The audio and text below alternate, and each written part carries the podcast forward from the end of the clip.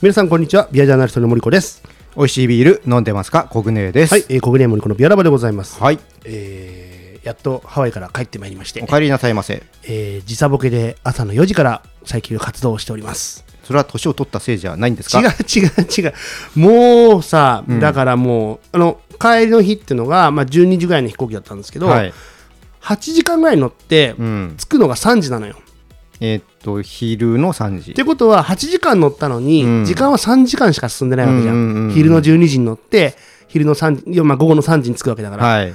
でも実際は7時間8時間乗ってるわけですうよ、ん。だからもう日本に着いてもう8時ぐらいに眠くて眠くて、まあそうなっちゃいますよね。向こうの時間でいうとプラス5時間だから、うん。夜の夜の8時っていうともう向こうは12時超えてるわけですよ、うんうんうん。だからもう眠くて眠くてってまあ寝るじゃないですか、うん。そうするとトイレに起きるじゃないですかはい。で時計見たらまだ12時とかなんでうすよ、ん。でまた寝るじゃないですか、はい。でまた時計見るんですよ、うんでまた2時じゃないですか、うん。いい加減4時ぐらいにもう目が覚めちゃって、うん。じゃあまあ仕事でもしますかっていうのが続いてたんですけども、うんまああのあるイベントにお手伝いに行ったところ、うんまあ、それが、まあ、あの夜遅くまでねいるもんですからもう全く解消されたっていうことで今は普通に、えー寝ぼけておりますなるほど。寝坊して はい。やばい起きなきゃやらなきゃっつってうん。起きてるんですけど、まあそのイベントなんだかね何だったかっていうとあの前の回のエンディングでも言いましたけどあの欅広場、はいビール祭り、はい。秋のね、うん。えー10月あ9月の15日からはい。19日までね、うん開催されましてなんか期間中もねそこでコグネート収録できたらいいねなんて話をしておりましたがいたんら、私がちょっと怪我をしてしまいまして。ねえ、はい。なかなかちょっとびっくりしましたけどあのそういう状況だったってことでね。そう。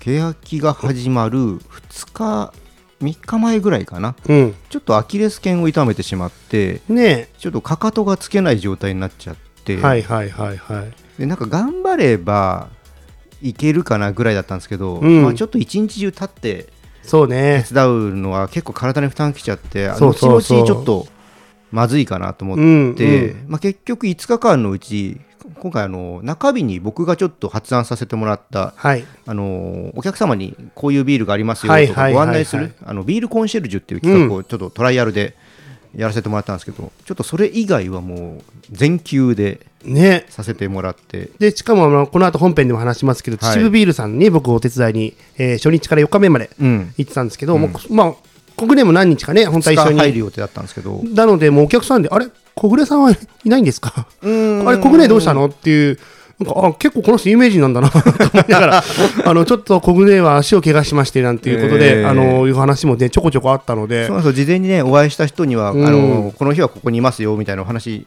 伝えてた人もいたんですけども、はいはいはい。そういうのもね全然何もあの連絡先とか知らない人も多かったので。そうですね。はい言えなかったんで、まあ、なので、あの、ちょっと今回は、あの、本来だったら、国内5日間、私4日間ってことで、で会場でね話をしようっていう話で、がっつりね欅の話しましょうねって話だったんです。けどちょっと今日はできなかそれができなかったので、えー今日は国内のお家にお伺いして、はい。あのーまだね、足がまだ万全じゃないということだったので。うん、で、えーまあ、国内は一応ね、先ほど言ったように、コンシェルジュの企画で1日いらっしゃった。で、僕はまあ一応4日間、はい。秩父ビールさんにいたってことなので、まあ、一応そのね、限られた時間の中ではありますけども、まあ、その中で、まあ、欅広場のね、欅ビール祭りどうだ欅広場ビール祭りどうだった？なんて話がちょっとこの後、できればなと思いますので、はい。あの国内はねその1日だけでしたけどその中でこう感じたことをちょっといろいろとぼ僕はほらブースにいたから、はい。あんまり他見えてない部分もあるのでうん。国内が見たその欅の感じとかも、あとは逆に僕 SNS でそのね皆さんの反応とか見てたのはいはいで、はい。まあ、そういったところから見たなんかちょっとそうですね。感想とかもねあ言えたらいいぜひぜひ。のかなって思います。はい。というわけで今回はそんな感じでお送りしていきますのでおはい。楽しみに、それでは国内モニコのビアラバスタートです。スタートです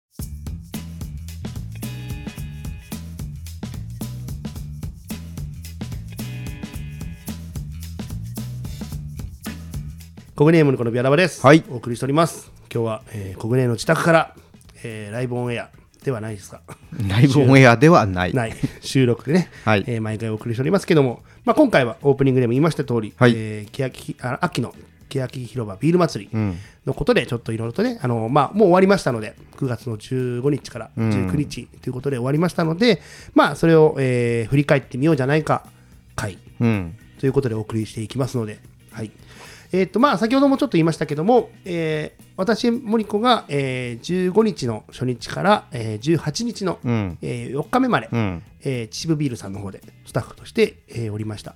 でコグネーがもともと5日間いるはずだったけども、まあ、足の怪我とかがあって、えーあれ3日目の土曜日ですね土曜日。はい。だから17 7かな？日はい。のうん。土曜日の、えー日だけ限定で、1日。はい、させていただきました。あのまあ、そもそもそうですそのコンシェルジュの、うん。まあ、話、うん。あのまあいろいろ振り返る中でそのコンシェルジュコンシェルジュってことでうん。いたわけじゃないですか、そもそもそれの話のいきさつっていうか、うん。企画の立ち上げってどんな感じだったんでしたっけ？これね実は構想はコロナの前からだったんですよ、あそんな前から？そう、はいだからはい。はい2018うん。年僕もともと欅ってうん。あの今回ねちょっと時間があったんで振り返ってみたら、うんうん。2013年か4年ぐらいからもう各ブースに入ってお手伝いをさせてもらってたんですよ。だからこのビアジャーナッツの活動する前からやってるんですね。なんかほら数数日前にさ、うん。あのフェイスブックでさ、うんうんうん。あのちょうど欅の期間中かなあれ。そうそうそうそう。あのえっとビアヘルンさんの時うん。の時の写真を何年前とかってあれがは、えっと、いつだっけ？は7年か8年前 ?8 年前、ももっと前からやってたってことですか、うんそれぐらいから。あそれぐらいかな、うん。あー。なんだけどで当時は結構まだああいう大型のビールイベントって少なくって、うんうん。で結構お客さんがまあ珍しいもあったし人気がああの高くなってきたからわーっと来ていっぱいいろんなもの飲もうと思って何もしてなくてもお客さんたくさん来てくれてたんだけどはいはい。2017年8年ぐらいかな、うん。やっぱある程度みんながこう慣れてきた感じもあって、はいはい。でいろんなところブースも増えてきて、うん。ちょっとパイを奪い合いみたいな形になってきたのとなるほどね。他のビールイベントも増えてきて、うんえー中で欅ってあんまりそういう来てからのコンテンツがないんですよね、はいはいはい。だからこれいずれ周りがいろんなことをやり始めたら、うん。コンテンツとして弱いからうん。ちょっと、えー尻つぼみになっていくんじゃないかっていうのがあって、で結構その時にブースにいると、はい。こういうビールってないですかとか、はいはいはい。こんなビールは飲みたいんだけどどこ行けば飲めるんですか、っていうのはやっぱお客さんからうんうん話聞いてたんですよ、はいはい。接客をする中で。ってことはこういうのがあったらいいんじゃないかっていうところで、うんうん。まあ非公式的に運営さんとかにははいはい。話をしてたんですよ。ああなるほどね。ただやっぱタイミングだとか、まあいろいろねあの予算的なものとか、うんうんうん。そういうのがあって、まあ実現してこなくていたら、まあコロナになっちゃって、うんうん。まあ3年間できなかった。はいはいはいはい。うん。だからあー3年間かなるほどね。2年間か。うん。できなくって今回、えー何かして、えーいけないかっていうところで、まあ、うちの副代表の野田さんが、はいはい。あのパンフレットとかああいうのとかのビールの紹介とかああいうのを昔からやってたんですね。ああなるほどね。で今回も SNS の担当とかをやっていて、はい。まあ、その中で野田さんとも話してる中で、うん。もっとこういうのがあったらいいんじゃないとか、うんの時にまた上の方にもあの話を持ってってくれて。はいはい。じゃあとりあえずだから試しで1日やってみましょうかみたいな話になって、うん。まあ、今回実現したっていうのは流れです。なるほどね。じゃあもう割と前からやっぱそういう課題をちょっと見え見えてたというかあのほぼずっともう78年、まあ、全日はいない回もありましたけども、はい。結構ずっと入り浸ってるんで欅には、うん。やっぱ中から見てあこういうとこがあった方がいいなとか、はいはいはい。そういうのはずっと感じてたのがあって、まあ、僕の立場としてやれることといえばそういうことなのかなと思って、うん。ね。はいでも確かにあのビアイベントっていうと大体ブリュワリーとかのブースが並んでて、うん。であのフードのブースもまあ並んでて、はい。であのまあその真ん中っていうかあの別の土地にテーブルと椅子が並んでて、うん。でもうあとはお好きにどうぞじゃないですかそうですね。基基本はね。お好きにあうん。の好きなものもう自分が興味があったり好きなものを食べたり飲んだりしてくださいね、帰るのも自由ですよどうぞっていう、うん。割とこうお任せなうん。ところは割と他も変わらないですもまあ、んね。それがいいとこでもあるんですけどね、うん、だから差別化するって言ったら、当然どこが来てる来てないとか、うんうんどのあのブルワリーがあるとかないとか、うん食べ物が何が食べられるとかあとコンセプトとしてどういう料理があるかぐらいしかないもんね、だかうんらそれでまあ欅っていうとなんかなんとなくこう規模がでかくて、うん。あのー普段はこれぐらいしかないのがもっとたくさんの種類が来てて、うんっていうぐらいの規模感的な凄さうんはなんかすごい感じるんだけども。そうそう規模感的な凄さで売ってきたんだけども、まあ、だんだんそれが売りにはなくなってできた。他のとこもねできてきたから、そうですよね、うん。結構大きなねイベント会場でやるとこうん。が出てきましたもんね。ね、毎週のようにどっかしらでやってるからそうだね。ビールイベント自体が物珍しくなくなってきちゃった。うん。確かにそういう中で考えるとその初めて来る人とか、うん。まだまだそのクラフトビールとか、まあ、うんビール全体のことがあんまり詳しくない人たちに対して、うん。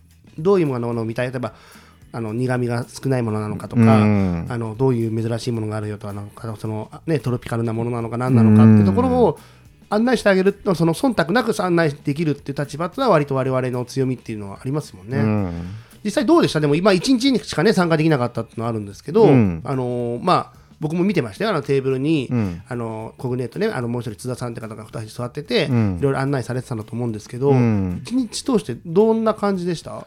えっとね、あまりその告知とかをしてなかったから、うん。その露出面という意味では事前にあんまり知られてなかったんですよね。だから、あのー本来の目的であるそういうこういうビールってどこ行けば飲めますかとか、うんうん。あのこんなビール探してるんですけどっていう、うんうん。えー問い合わせみたいのは、まあ、数としてはそんな多くなかった。ただやっぱあそこの運営の隣にいたんで、うんうん。あの一番やっぱ聞かれたのは今回あの紙のパンフレットを作ってなかったんですね。はいはい。なんでこういうのはないんですかとか。あで、まあ、その流れの中であのこういったところちょっと QR コードみたいのをあの運営さんからもらってたので、うんうん。あのここあの見てもらうと読んでみ込んでもらうとそういうページに飛べますよとか、うんうん。そういうご案内とか、うんちょっとね全体欅全体のちょっと、はい。はいあのお問い合わせとかまあ、そういったのに対応してたりとかもあったんで、まあ、そこを含めて欅のコンシェルジュとしてはまあ良かったんじゃないかなと、思ってますけどね。ちなみにその、まあ、あの本来の目的、うん。まあ、そんなに多くはなかったとは今言ってましたけど、うん。本来の目的である部分の質問としては,、としてはどういうものがあったかって覚えてます？うん、もちろんもちろん。あのーまあ、普通に単純にあの今こういうビール探してるんだけどどこがあるとか、はいはい。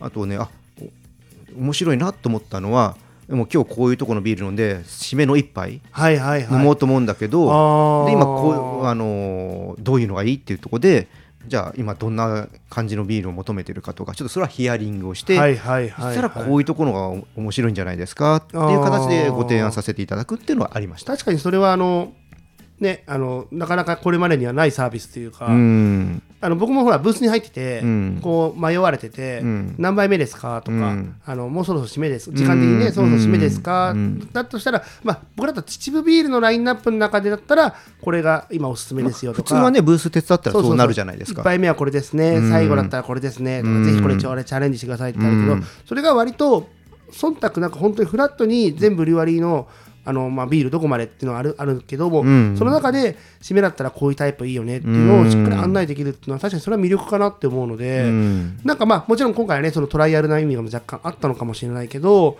次の回とかにもうちょっとその準備をもう一回整えてしっかりそのご案内しますよっていう体制が組めれば結構いいコンテンツなんじゃないかなって、うん。あのー思いますけどね。まあ多少ねそのなんだろうな準備っていう部分では、うん、運営さんはあんまする必要がないんですよ。はいはいはい。でまあ多少やっぱねそのこれはなんだろうな。お仕事として依頼を受けるとなるとそれまでの報酬とかそういったコスト面っていうのはあると思うんだけども、うん。あのーそこまでなんか大掛かりなものにはならないとは思うので、低コストでできるお客様が楽しんでもらえる、ものになるかなと思っていてなるほどね。まあそういったメリットもあるんじゃないかと、思ってて。で今回そのトライアルだったんで基本的にあそこにずっと待機。形だったけど、やっぱ待ってると、まあ、来なきゃいけないんでお客さんもちょっと大変だったりする、で結構端っこの方だし席から少し離れてるしはいはいはいあのこれはちょっとね一緒にやった津田さんともお話ししてたんだけどもやっぱり僕らが会場を回って御用聞きみたいな感じで捕まえてもらって、うんうんうんうん。あだったら、あのーあそこいいと思いますよという形で、うんうん。お席にいながら近くに来た時に捕まえてもらって、あの移動型インフォみたいなね。そうそうそうそうの方がいいのかなあっていう話はしてたので、ね。まあ、次回やらせてもらえるんであれば、まあ、そういった形でやりたいねとは運営さんともお話はしました。席の席座ってて横こうねあのインそのコンシェルジュが通ってああねえねえねえねえみたいな。そうそうそうそう。ちょっとこの感じだと今次何が言ったらいいかなとかっていうのを聞けるのは確かにいい環境そうですよね。そうそうああ確かにそれはなるほど。待ってないでうん。出ていくっていう方法は確かにありますね、そうだから来てもらうんであのその情報をお伝えするんじゃなくてこちらからも動いて積極的に、はい。あのお伝えしていくっていはいうはいのもやらないといけないかなと。うん。で結局そうやっていくことによっってじゃあはい。このビール飲んでみようって言ってブースに行って飲んでいただくってことになると、うんうん。まあ、ちょっといやらしい話にはなるけどもブルワリーさんの売り上げにも貢献できる、まあおそらくねそうですよね、ん可能性があるということでね。うん。うん。なるほどなるほど。いやだからすごいそれは成果があったのかなうーんとりあえずやっぱやってみてこういった課題もあったしこういったあの成果もあるよねっていうのが自分のところではあるんだけども、うんうん。じゃあそれが あのねこの欅の運営さん側にどれぐらい響いていくかとはまたちょっと別問題なのでうんそうですね。だからこの経験値としてはい例えば、今回欅ですけどもこれ違うビールイベントでも当然できるわけですよ。もちろんね。うん、確かに。なんで、まあ、今回ビアジャーナリストの中からということで、まあ、ビアジャーナリストのコンテンツとしてもいいかなと思ってるので、うんうんうん。うちらの協会としての売りとして、はいはい。そういうことも、あえーお手伝いできますよというところでうん。やっていけば、そうね。僕らの活動の幅も広がるし、そうね。でこれちょっと話発展させるものになるんだけども、はい。これやるためには情報を知ってなきゃいけないんですよ。そうなんですよというこねとは僕らの大事なこ、あのーなんだろうなじあの活動していく中での重要なところでやっぱ情報をちゃんと仕入れてはい伝えるっていうところ勉強にもなるんですね。そうですね、うんあとはどういうね液種がもちろんあってとかでそれに対して何かこういう売りがあるのかとか特徴がどうだとか。ビールの特徴もそうだしブルワリーの特徴も知らなきゃいけないし。そうですよね、うんあー確かにそういう意味ではすごくあのだから多分事前のそういう情報収集っていうか、うんまあ、当然当日のその会場するまでにいろいろ巡ってとか、うんそういうのもすごいね大事になってくる。でもそれがすすごく糧になりますよね。そう。ああなるほどなるほど、裏テーマはビアジャーナリストの能力アップっていうのもある。あまあ今回一緒にやったね。津田さんはそういうのはもうあの津田さんっていうのはもう国際的なビールの審査会で審査員もやったりするんで,、あはいはいはい。でご自身でも飲食店を経営されてた経験もあったりする方だったのでねうん。もうそういったところはもうベースとしてもできてる方だったんで、うん。すごく楽だったんですけど、でもなんかそういう方と逆に一緒に組んでやるっていうのもいいじゃないですか、それで、あのー今回その事前にねミーティングもしたんですけどもその自分の基本的な考えでおすすめを伝えてっていいっていう話してて、うんもうマニュアル作ってこうだったらこうとかじゃなくてその人たちの個性を出してやっていこうって話をしてたんで基本的には津田さんも隣にいたのでどうです？みたいないあの振ってうんうん。あ僕はこういうとこかなとか。逆に振ってもらって、うんうんうんあこういうとこもありますねみたいな。うーん。なるほどね。まあ、忙しかったらねなかなか2対1の対応できないんですけども、はいはいはい。まあ、今回はねそういう、まあ、時間的というかあの対応の余裕はあったので、うーん。そういう形にもさせてもらってなるほど。いい提案はできたんじゃないかなとは思ってますけどね。じゃあちょっとまたねあのまあこ次がまた次の欅なのかその前に何かなのかはちょっとあれですけど、うんうんあの我々ねあの協会としてのその、まあ、動きというか活動という意味ではうん。一つなんかいい事例が僕は残せたんじゃないかなと。と思いますけどね。はい。うん。でまあ、それ以外の,、まああの感想っていうところでいくと、うん。まあ多分あのーここでもさっきねあの SNS いろいろ見てたりとかはいっていうことで何か感じた部分があるのかなと思うんですけど、うん。どどうですか？なんかその辺まあ、一番はやっぱ集客の難しさですよね。ああ、そうね、まあ、いた行かれた方とか SNS 見た方、はい。えーご存知だと思うんですけど、まあ、なかなか空席が目立ってしまった。でうん。特に夜遅い時間帯ですよね。そうですね、うん空席が目立ってしまって、まあ、春よりも座席数を増やしたっていうのもあるんですけども、うん。なかなかそこが、えー満席にならなかった、まあ、台風が来てたとか、まあ、コロナ禍があるとか、うん。いろんなその外の要因はあると思うんですけども、はいはいはいはい。じゃあいかに、まあね、これからもウィズコロナなので、うんそれを言っててもしょうがないんで、うん。どうやってその中でお客さんに来て楽しんでもらうかっていうのをもう考えていかなきゃいけないなってなった時にビールイベントが次のフェーズに来たと思ったんですよね。はいはい、どうやったら今やってれば人が来る時代が終わって、うん。どうやって来てもらうかっていうのをね、うんうんうんうん。していく時代になったと思っているので、それ多分さっきコグネが言ったさその結果何か特徴のある何か企画ってことでそのコンシェルジュってのやったけど、うん。でも課題は今の話も全く今同じじゃないですか。ここれまではただお店出して、うん。席用意して、うん。みんな来てもらって、うん。もう好きにどうぞだったけど、うん。それがもう違う時代になってきたよねっていうところでの、うんさっきはじゃあ何か別のコンテンツ、うん。で今の話だとどう集客するかっていう、うん。多分二大的な問題に今すごく立ち向かってるってことですよね。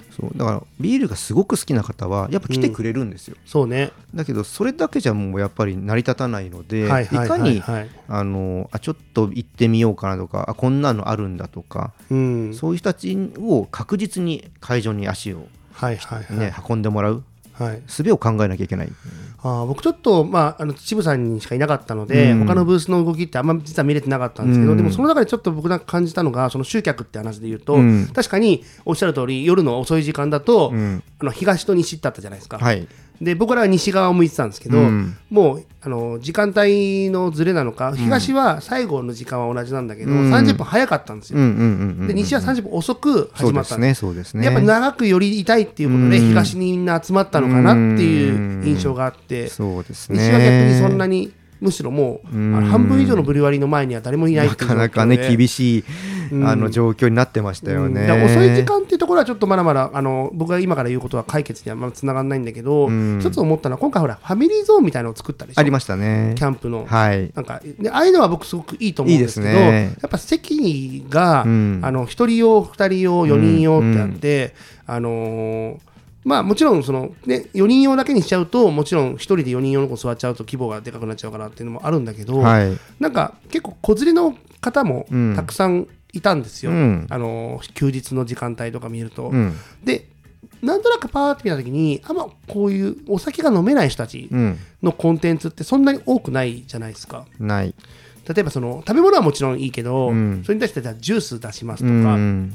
なんだろうなあとはあの、まあ、子供さんに対応した何かあの椅子とか、うん。なんかその遊び場所とかがあるのかって、うん。実はないでしょ、そう、あの、過去にはやってたんですよ。あそうなんですか？過去には欅やってたんですよ。そういうのもあったんですよ。うん。今回はちょっとなかったですけども、うん。で、椅子に関しても、えっと、貸し出しはやってたんですよ。あなんで、あの、本部に来ていただくと、2人席のところにお子様1人、うん。あの、そのお金かかんない、えーうん。子とかの場合は、椅子の貸し出しとかやってたんですよ。うーん。だからそれは結構僕もさっきのコンシェルジュの中で問い合わせ来たりとかして、あそうなんのそういうサービススやってるのも僕は事前にちゃんとホームページ見ててしてたんで、あのあじゃあ上野さんの方で声かけてくださいっていうのは言えたりと対応はか。してたんだな。あのそうそう。ただあの、例えばお子様が楽しめるフードですとか、ちょっとお菓子的なものだとか、ジュース的なものとか、うん。そういうコンテンツは、あのつうか、えー、とコンテンツっちゃ違うか、販売してるものですかね、うん。は確かに弱いは弱いですよね。そうだから例えば僕が一日例えば客として行ってみようかなって思った時に、うん。うん。僕もね5歳の子供がいますけど、はい。この子がいかに飽きずうに、ん。この2時間いられるか3時間いられるかってことを考えるとやっぱなかなか難しいなって思って連れてこなかったのもあるんですよ。ね例えばもちろんその遊びゾーンももちろんあってもいいと思うんだけど、うん。例えばそのまあちょっとごめんこれが欅にの本質に反するかわからないんだけど、うん。例えばちょっと縁日っぽいうん。アトラクション的な、あのゲームができるような、うん。コーナーが例えばあるとか、うん。まあ、金魚好きとかないけど、はいはい。そういうのがあるとかっていうのも、もううん。子供の絵を、もう子供を餌に、うん。あのうまく餌を釣るじゃないけど、うん。連れ出すには、うん。なんかすごくいいのかなって思ったりとか。か唯一そういうんだとあのガチャガチャのブースがあったじゃないですか、はいはいはいはい。あそこでちょっとねガチャすくいみたいのをちょっとやってる時間があったりとあか、あ、なるほどね。で、まあ、今回なんであのそのお子様のブースがなかったかっていうとやっぱ感染症対策でキうん。ッズスペース、ねうん。不特定多数が入ってそこで感染のねリスクを上げちゃうっていうところがあったので多分なかったんだと思うんですけども、はいはいはいはい。ねこれからじゃあどうやってねそういったところもできるようにしていくかとか、まあ、そうですね。すごく難しいと思うんですよ。あのうんどうやったらねできるかっていうのは探り探りだと思いますしそうですねあの2時間とか3時間の時間制限っていうのも、うんやっぱりあれはあの行政からの。ものもあるので。なあれでやらななきゃいけない本当だったら自由にいたい時間だけ入れればはいはい。理想じゃないですか、今までみたいに、そうですね。それを区切らなきゃいけないってういうとかね、あるので、なるほどね。でもなんかあのビールうん。ともちろんビールにあの合うフうん。ードっていうことでおそらく皆さん準備してきてるんだけど、うん。あの当然その食べ物だけにフォーカスしても、うん。例えばあのワイマーケットさんのきしめんであったりとか、あのすごくそのなんだろう普通に来てもうん。あのまあお酒が飲めない方が来ても、うんうん。そういうフードで楽しめたりとかっていう要素は僕うん。結構あるんじゃないかなと思ってて、あるあるあのあれが食べられるこれが食べられるとか、うんそうそうそうそう。例えば京都さんのおやきとかね、はいはい。いろいろあるじゃないですか、あのうん。宇都宮あのローマンチックさんの宇都宮餃子とか、うん。なんかそういうのも楽しめるような、うん。あのまあ、ビール祭りなんだけども、うん。ノンアルの人でも、うん。あのフード祭り的にうん。楽しめますよみたいな見え方がうまくできてくれば、うん。じゃあビールはない飲まないけど、フードで楽しめるから行ってみようかとか、うん。なんかそういう風になっていけばいいかなっていう気がねしたりとか。そうだコロナの前は結構食もすごかったんですよ。それこそ僕ね松江のビアヘルンさん手伝わせてもらった時にあそこは、うん。あの海鮮物と一緒に来るのではいはい。サザエとかアワビとかはい。天然のものがね、食べれたりとかしてましたしメニューもすごく豊富だったんですよね。お蕎麦があったりピザがあったり、ね。ピザはね今回もありましたけどもすごくすごい豊富になってたんですよね。はいはいはいはい。で今回メニューも春に比べれば多分増えたと思うんですけども、うんうん。やっぱり何しろそのあそこの会場に入れる上限数が決められちゃってるってなってくると、まあ、なかなかやっぱりあのメニューとかも絞らざるを得ないとか、はいなんか、そういう意味では悪循環になっちゃってるんですよね、ものすべてが。ね。これしかあの入れられない。で、これしかじゃないんだったら、じゃあちょっと行くのやめようかなとか、うん。なかなかその興味を広げていける、はいはい。うーん感じになっていかなかったっていうのがあったとも思うんですね。だからああいう集客の苦しいところにもつながっちゃったと思うし。伊勢門さんなんて、うんいや隣の隣の隣だったんですよ、チームさんの。うんそうですね打ってみると、うんすんごい行列できた、さすが伊勢門さんだよね、うんなんて言ってたら、よくよく足元見たら、うんあのビールって列と、うん牡蠣って列があって、そうそうそうそうそう牡蠣の方にすごい並んでたっていう、ね、そうそうそうそうそうそうあこの人牡蠣なんだみたいなそうそうそうそうビールじゃねえんだみたいな。いや、まあ、ジービル買っビールもてるけどね。あこの人牡蠣列だって思うと、怒られるぞいやいやいやあなんか牡蠣なんだなって思うと、うん。やっぱ食べ物にすごくあの、あのー人気がうん。あって、うん。今さっきのね、国内のそのいわゆるヘムさんで海鮮じゃないけど、うん。で実際うちだってそのビールよりも例えばサンドとかうん。ハンバーガー売ってたんですけど、うんパストラミサンドとかハンバーガーとかソーセージ売ってたんですけど、めちゃくちゃうまかったね。そちだけあ本当に。それだけを買いに来る方とかうもん。いてっていう、だからすごくあの決してうちもね、あの秩父さんもビールだけじゃないけどっていうのは言ってたんだけど、フードだけの需要っていうのもすごくあったのでね。そうそうそう。そこの楽しみ方で広げていくのもありだと思いますしね。であとはもう見え方として、うん。まあ、欅広場秋のビール祭りって題名じゃないですか、うん。秋あ秋の欅広場ビール祭りじゃないですか、うん。だけどもしかしたらあのよくあるのがほら共催で、うん。なんちゃらフードフェスとか、はいはいはい。肉フェスなんちゃらかんちゃら、うん。まあ、共催にすると両方やってんだなってことでうん。理解はできるんだけど、うん。欅広場ビール祭りの中にフードもありますよだと、うん。やっぱビールが主体なもちろんビール主体なんだけど、うん。そうするとやっぱノンアルの人は足が向かないっていう。そうね。もしかしたらそういうこう表現の仕方というか、うん。見え方のあの違い、うん。まあ、ビールファンとしてはビール祭りっていうふうに言ってほしいけど、うん。ビール祭りとフード祭りが一緒にやってるよみたいなところの見え方で、そのノンアルの人も一緒に取り込んでいくみたいなうん。やり方っていうのももしかしたらありなのかもしれないとか、うん、これからはあの選択肢の一つとしてそういうのもありだとは思いますけどね。あとはなんかその、なかなか前みたく入場券なしで自由にどうぞっていうのは、やっぱり難しいのかなとはしばらくは思ったりするんだけど、どうなのかねっていう。どうなんでしょうね。で、あの、あれ中じゃないですか。はいで、欅広場って春は外でやってて、まあ、それこそ名前の通り欅広場でやってたんですけど、うんうんうん他のビールイベント見てると、屋外のって、そういうなんか人数制限はしてないかな、そういうものはあるので、うんうんまあ、今後のそのコロナの状況にもよるんでしょうけども、はいはいはいまあ、いずれは撤廃されると僕は思ってるので、うんまあ、そこに向けて今からやっぱり集客できるようにしていくと、逆になんかこういう制限下がかかった時にノウハウがそそれでも集客ができる、はいはい。えー魅力だとか、うんうんノウハウとかを作っていくと、また、えーイベントのブランド価値も上がるのかなと思ってるて、あーなるほどね。業界の人から見た。はいはい。うんそうね。だからあの前売りチケットもあれ結構10日前ぐらいで閉めちゃうんですよね。これ春もそうだったんだけど、うん。やっぱ前日ぐらいまで前売り券変えた方が、うん。じゃあ明日行こうとかはないったと思うし、はいはいもう10日前で締め切っちゃってあとは全部当日券扱いになっちゃって、うんプラス500円ってなっちゃうと、うん。春よりもちょっとお値段上がったのでええやっぱりちょっええとそこであのいくらかもお金を払ってさらに中でも、ね、ビール買う食べ物買うでお金使うってなると、うんうん。まあ、ちょっとやっぱりお財布締めたくなっちゃうのかなっていうのもあるので。これ、ちなみにチケットって、うん。なんかチケットピアとかああいうところで買うんですヤフーパスマーケットですね。ヤフーパスマーケットか。な。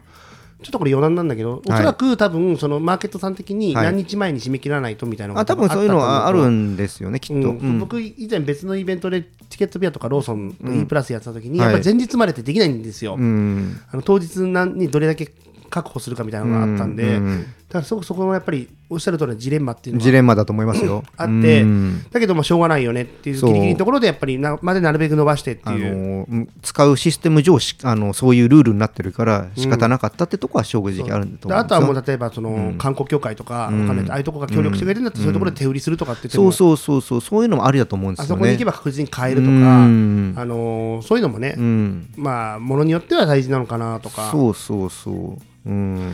そっかそっか確かにね。極端な話前売りもあるけども、うん。まあ、そういう手売りも同時にやっていけるとそうね。いいのかなっていう。例えばブリュワリーさんが何枚分か持ってるみたいなそうそうそうそうそう話とかそうそうそうそういうのもありかもしれないですねうんなんかよくあるほらファンクラブでこんだけとか、うん。あのあるじゃないですか割り当てみたいなのが。そうそうそう。そういうのがあってももしかしたらいいかもしれない、ね、いいのかもしれないし。うん。まあまあね、うん。みんなさん忙しいからそんなね前からなかなかそこだけの予定を開けるっていうのは、うん。熱心なファンじゃないとやっぱり買わないんですよね、はいはい。直前になってあ仕事の都合もついた。じゃあ行こうってなる人の方が多いと思うんですよ。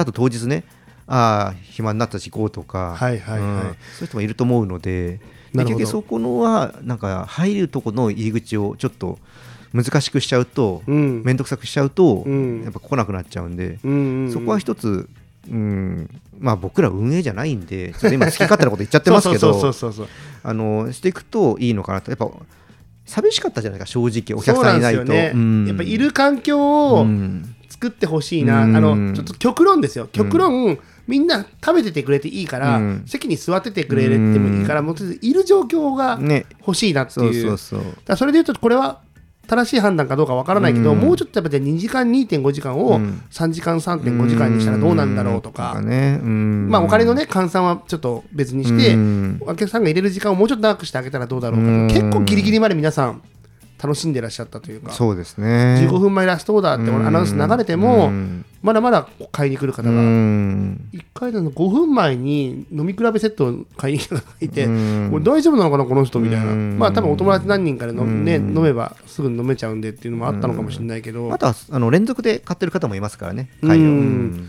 なんかそういうのとかがね、もうちょっとやっぱ2時間とかっていう時間が、のくくりがどうかなのか、あとはショートステイ、ショートステイ。やっぱ1時間だけとか。でもそれは予約なんかで1時間ってなかなか狙えないじゃないですか。うん。そういうこと、国根がおっしゃるような、うん。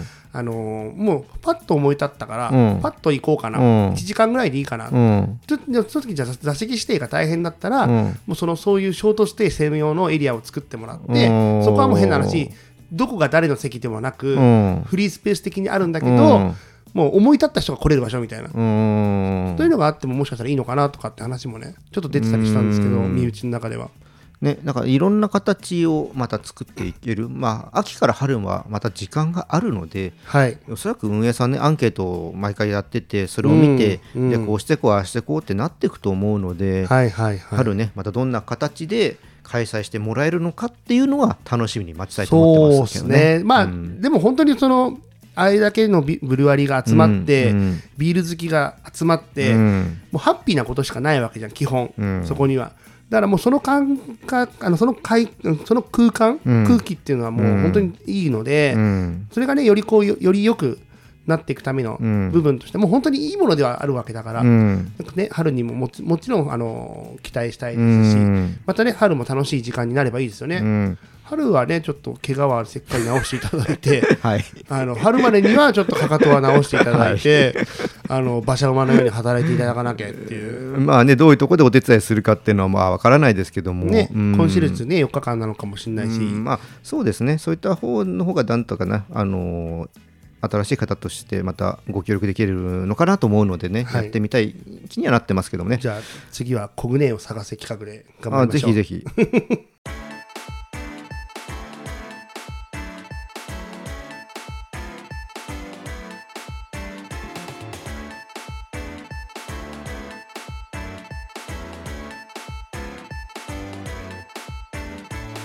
はい、ビアラバエンディングでございます。はい、えー今日は、えー、コグネの自宅から、えー、欅広場どうでしたかい？ということで、あの河野ね、いろいろ言い合いましたけども、あの好き勝手に言わせてもらっちゃいましたけども、うん、あのーまあ、結構運営の話を本編ではさせてもらったんですけど、僕は春についてやっぱすごいなと思ったのがうん、お客さんのうん。マナーがすごい良かった、ああ、そうですね、うん。もうそれは確かにもう僕も感じたというか、ね、お客さんもその短い時間の中でやっぱそういう制限かかってるんでストレスもあったと思うんですよ。うん、気兼ねなく飲んでうん楽しめないってところもあった中で、あとこうブースで買って今までだったらちょっとこう飲みながらいろんなとこ見ながら移動してたのがやっぱそういうのはできなくなっちゃって、はい席じゃなきゃ飲んじゃダメですよっていう中で、本当ね飲み歩いてる人とかほとんどいなくってそうですね。皆さんねちゃんとあの、うん。席で楽しまれてる、すごいなと。あのアルコール入るからやっぱ酔っ払うとちょっと気が大きくなったりとかちょっとその辺でどうしてもお酒のトラブルとそうね。起こりやすいじゃないですか。うんうん、そういうのが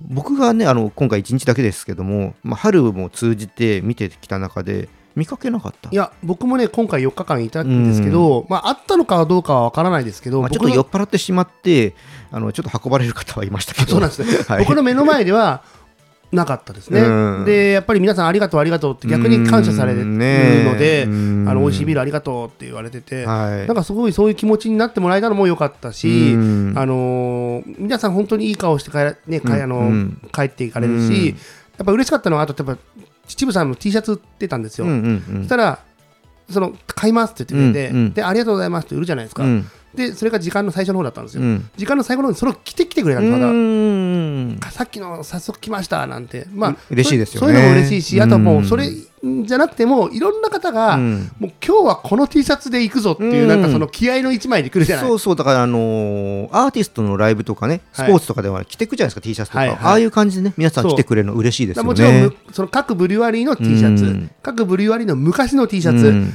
であの欅広場ビール祭りの T シャツ、はい。昔の T シャツ、うん。でなんかよくどこのか分かんないけど、うん。なんかビールの T シャツ、うん。あれが一番面白いですね、うん。これどこで買ったんですかって言ったら、うん。あこれどこだったかもう忘れちゃったけど、うん。とかってなんか猫ちゃんがビールのなんかジョッキ持ってイエーイってやってるやつとか、うん。もういろんなのがやっぱそういうのを見てるのも僕ら楽しかったんで。そうですね、はい、なんかやっぱビールビベントならではだなっていうふうに思いましたけど、うん。まあ本当にね、あのーこれがね、その春になってまたね、どうなっていくのかっていうのはありますけども、うんうんまた、あのー詳細出ましたら、またね、うんあの期待して待ちたいと思いますので、うん皆さんまたね、欅広場も楽しみましょうっていう感じですかね。そうですね大変、あのやる方も大変だし行く方もまだね大変なとこあるけどもみんなでね盛り上げていきたいですね。そうですね。はい。ということで、まあ、楽しんだようなので、はいじゃあ楽しんだ後はねしっかりお勉強しましょうか。はい、お勉強、お勉強ね。あれ申し込んだ？まだ申し込んでない。早くやんなきゃね。早くその、ね、そろそろね申し込んでいただきたい中で、なんかじゃあ。うん、あの日程がすごいし詰まってて、ええ。気がついたらあの5日後しか空いてないとかっていうオチにならないようにちょっと気をつけなきゃなと思ってるんですけど。まあ、試験時間って1時間ぐらいですかこれ？1時間なんだけどあの僕前回3級の時は30うんあっという間に分で終わりました、だからなんでほらちょっとすき、ね、隙間時間でいけるので、はいはい。あのすぐ申し込みます。はい。すいません。じゃあ今回の問題いきたいと思います。はい。問題。1759年にアイルランドでギネス社を創業した人物を次の選択肢4つの中から選んでください。ということで、え1つ目アレック・ギネスさん。2つ目ダフネ・ギネスさん。3番目エドワード・セシル・ギネスさん。4番目アーサー・ギネスさん。さあどのギネスさんでしょうか？どのギネスさんなんだね。はい えー、あのいやこれは簡単じゃないかな、もう一回お願いします。えー、1番目がアレック・ギネスさん、アレック。はい、2番目がダフネ・ギネスさん。ダフネ。3番目がエドワード・セシル・ギネスさん、エドワード。はい、4番目がアーサー・ギネスさん。え簡単？簡単。簡単？これは簡単ですよ。うーんだってもう今ほぼほぼ覚えてないもんね。全部の選択肢。ええっとえなんだっけ？もう本当覚えてない今。4つの選択肢、えーアレックアレックダフネダフネ。エドワード・セシルセシル。アーサアレックアレック？ーん？アレックダフネ。もう本当覚えられないんだよ。エドワード・セシルアーサえー、なんでなんでそんな簡単なんですかね？ー今度有名だから。あ有名だから、うん。へ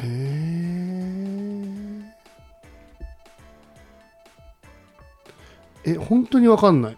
うん、じゃあもう勘しかないっすよね。鉛筆転がします？いや本当にね。ええー、じゃあ4のアーサー。朝はい正解です。えうん。本当に？本当だよ 有名ですよ。えどう有名なの？いやだってビールの世界では有名な話というか。ああ俺だから、うん。てっきりあのギネスブックのギネスさんと同じ人なのかなとかあでもここからですよギネスって。あそうなの？そうですよ。あこの人がアーサー・ギネスがもともとここからギネスさん同じとこから。そうだよね、んうんうん。そうだったよね。おおじゃあ覚えてたことにしとこっかな、ちなみに他の3人も実在する人物だそうあで、そうなんですか。えーアレックさんはイギリスの俳優さんスター・ウォーズのオビワン役の方だそうです。で、えーダフネさんは、えーアーサー・ギネスの直系の子孫の方で芸術家として現在活躍中の方だそうで、今もご存命の方なんですね。みたいですあねー。でエドワード・セシルさんは1800年代後半のギネス社の経営者ということで。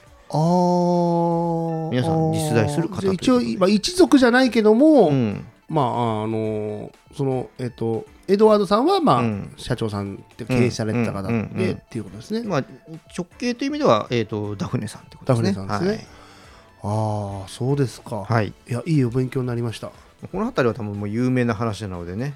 いややばいやばいそう有名な話でさえもなんか今すごいドキドキしたんですけど いやこれは余裕だろうと思っていやいやいや選んだんいやいやですけどね。いやいやいやいやいやまたこれで、ね、貯金が一つ増えましたね。